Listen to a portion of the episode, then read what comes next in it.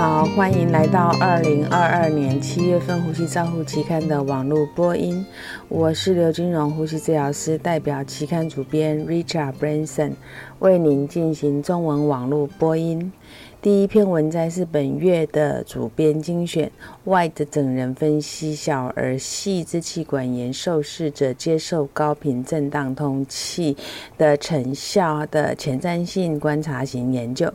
本研究受案四十一位之急性呼吸窘迫症候群的婴儿，观察受试者由传统侵入型机械通气转为高频震荡通气气体交换的变化。结果显示，改成高频震荡通气后，通气是有改善的，尖峰吸气压力也有降低。研究的结果是，高频震荡通气可以改善小儿细支气管受试者通气期的气道压力。Dominic 等人评论是，高频震荡通气似乎在改善通气上面有一定的角色，但是高频通气并不是。啊，实用性并没有一致性的研究结果。建议高频震荡通气可以进行大规模的试验，使用一致性的应用技术和定义明确的结果，为尚未理解的部分来提供实证。第二篇文摘是由罗伯兹等人分析 COVID-19 疫情下无法进行面对面临床实习呼吸治疗学系的学生使用远距学习的成效。学生在经验丰富的呼吸治疗师的监督下进行了两次四小时的临床实习。学生进行远程病人呼吸器的评估，包括解释呼吸器的波形。动脉血气分析和胸腔影像。然而，学生完成了实习前后的调查，评估他们对于管理机械通气的信心和远程医疗的经验。学生对于病人的评估表现出现比较高的信心。学生和老师这样子的做法都有正向的评价。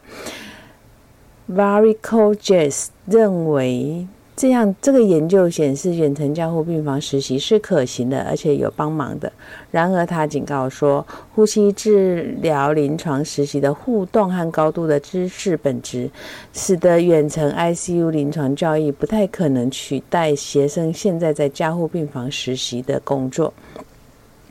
第三篇文摘是由 Towson 等人研究非侵入型呼吸器管路放置对于减少环境污染的影响。这项实验研究是在不同的管路位置放置过滤器，然后改变它，它会改变触发的灵敏度，并且影响输送和估计的潮气容积。所以，本文的结论是：虽然出自比较好的意图，对于呼吸机进行管路的修改，但是可能会产生负面的影响。第四篇文摘是由 Josh 等人评调查呼吸系系统疾病的受试者在家中使用莫冲式血氧计的看法。一共有三十名受试者完成了结构化的调查。结果显示，大多数的受试者报告中，在家中使用莫冲式血氧计有助于判断他们的身体限制，为他们自身的疾病管理提供保证和信心。第五篇文摘是由唐登人分析被侵入型通气使用单管和双管呼吸器，将药物收集到测试肺和病人模型之间的过滤器上，测量气雾沉积，比较是否加湿对于网塞式雾化器进行气雾输送的实验室研究。结果显示，在非侵入型通气期间，当网塞式雾化器放置在非通气面罩和距离单管中呼气十五公分的地方，或者是距离双管中 Y 型接头十五公分的地方，气雾输送的效果是最好的。所以他们还指出，加湿对于气雾输送几乎没有什么影响，并且在有通气的面罩的单管呼吸气管路中的气雾输送是相对比较差的。第六篇文摘是由阿夸。塔尼等人评估慢性肺病病人，探讨电子烟对于心理健康的影响。他们呃使用的工具是二零一八年行为风险因素监测系统的数据。他们探讨过去三十天中心理健康不佳的天数是否会影响到慢性肺病电子烟使用的关联性，以及呼吸。到症状是否缓解了慢性肺病的电子烟使用之间的关联性，所以他们得到的结论是，电子烟使用可能是由于慢性肺病心理状况状况比较差的状态下。第七篇文章是由 DiCavio 等人评估。进入 ICU 时，使用自我报告呼吸不适和五项重症监护呼吸窘迫观察量表 （ICRDOS） 测量的呼吸困难对于死亡率的影响。这种视觉模糊量表对于呼吸困难进行二分法，就是是跟否的评估。那他们去计算 ICRDOS，超过一半的受试者报告有呼吸困难，呼吸困难受试者 ICRDOS 也比较高。所以他们得到的研究结论是，ICRDOS 呼吸困难观察量表是有相关性的，但是不是单独呼吸困难就与受 ICU 受试者有较高的死亡率相关。第八篇文章是由唐登人完成改进呼吸治疗师主导的儿科机械通气受试者拔管准则试验筛查的实施品质项目，他们。研究的结果发现，开发了 ERT 并验证了八十 percent 的依从性。那这个准则，四十八小时内拔管失败率，发现拔管失败率和 NIV 使用率有所都降低，所以机械通气持续时间并没有改变，但是 ICU 的住院天数是减少的，所以他们得到结论就是这个 ERT 就是儿科机械通气受试者拔管准备测试的改善方案，对于儿科受试者的机械通气是有帮忙的。第九篇文章是由肯内等人回顾性审查单独肺容积 RV 的肺功能数据以及放射影像升高相关的结果，将 RV 升高的受试者与 RV 正常受试者配对，结果发现 RV 升高的受试者他抽烟的可能性是比较高的，那并且有比较大的自愿通气，他的自愿通气 NMV。是，呃，低于 FEV one 乘以三十倍，所以哮喘和非结核分子杆菌感染在 RV 升高的受试者比较常见，所以他们得到的结论就是 RV 升高与气道中心肺部疾病有关。第十篇文摘是由 Santorini。等人研实验室的研究，五台新生儿呼吸器的震荡传递，分别模拟正常、限制和混合型的呼吸力学肺模型。他们经过高频震荡试验压力传测器震荡，并且计算震荡压力比例来估计震荡传输。所以他们得到的结论是，震荡传输更依赖于呼吸器的模型，而不是机械通气。肺部的状况。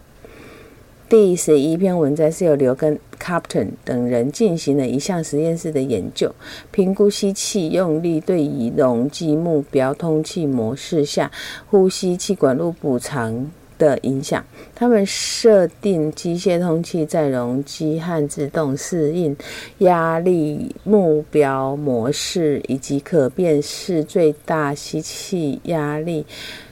就是它模拟越来越少的它呃，并且积极吸气用力的这个模式，在这两种呼吸类型中，潮气容积会随着吸气用力增加而降低。所以他们得到的结论是，呼吸管路补偿是可以针对病人呼吸管路中的容积损失校正输输送潮气容积，并且补偿随着模拟病人吸气用力增加而减少。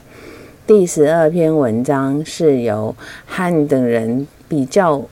为重症病人静脉血液气体分析和动脉血液气体分析，确定静脉血液气体分析可以是否可以取代动脉血液气体分析。他们比较了住在 ICU 的八十二名受试者，总共两百九十二组的血气，获得了组内相关性 ICC 和 Brain Atom Atom 一致性的界限 LOA。那这种 Brain Atom 呃 Brain Atom 图形。在所有参数之间显示临床上不可接受的 LOA 一致性的界限，所以 ICC 混合静脉血氧饱和度大于七十 percent 的血氧动脉分析得到改善。他们建议在组织灌注恢复后，VGV 静脉血气分析是可以取代动脉血气分析的。第十三篇文摘是由 Kotoko 等人使用肺水肿放射影像学评估。RALE 评估评分来罹患 COVID-19 达到六个月以上的受试者放射影像的结果，评估了影像学水肿的基本资料和长期的演变，以及低血氧严重程度和临床结果之间的关系。研究发现，在因为 COVID-19 来到急诊就诊的成年受试者，他的 RALE 评分密切跟他的临床恶化的关系有密切的关系，并可以用于放射科放射学水肿恶化病人减伤分类的预后。第十四篇文章是由唐等人提供的非侵入性通气系统性回顾研究的文章，比较了神经协调通气辅助 NAVA 和压力支持 PSV。根据十五项研究的数据，他们得到的一个结论是，跟 NAVA 跟 PSV 的比较，NAVA 可以改善病人和呼吸机的同步性配合度，但是缺乏包括机械通气持续在内的重要性的结果。第十五篇文摘是由 Wills 等提供。实证医学专栏，它是比较囊性纤维化气道清除的方法。气道清除是囊性纤维很重要的一个技术，那其中包括不同的操作和装置。以上是二零二二年七月份《呼吸照护期刊》的中文网播，由中国医药大学附设医院呼吸治疗科刘金荣呼吸治疗师翻译与播音，朱嘉诚呼吸治疗师的修稿与审稿。如果您想进一步的了解原文的内容或者过去的议题，请您上美国呼吸照护期刊网站 www 点 r c g o u r n l 点 c o m。你也可以借由网络的播音，自动收到未来的订阅。谢谢您的参与，再见。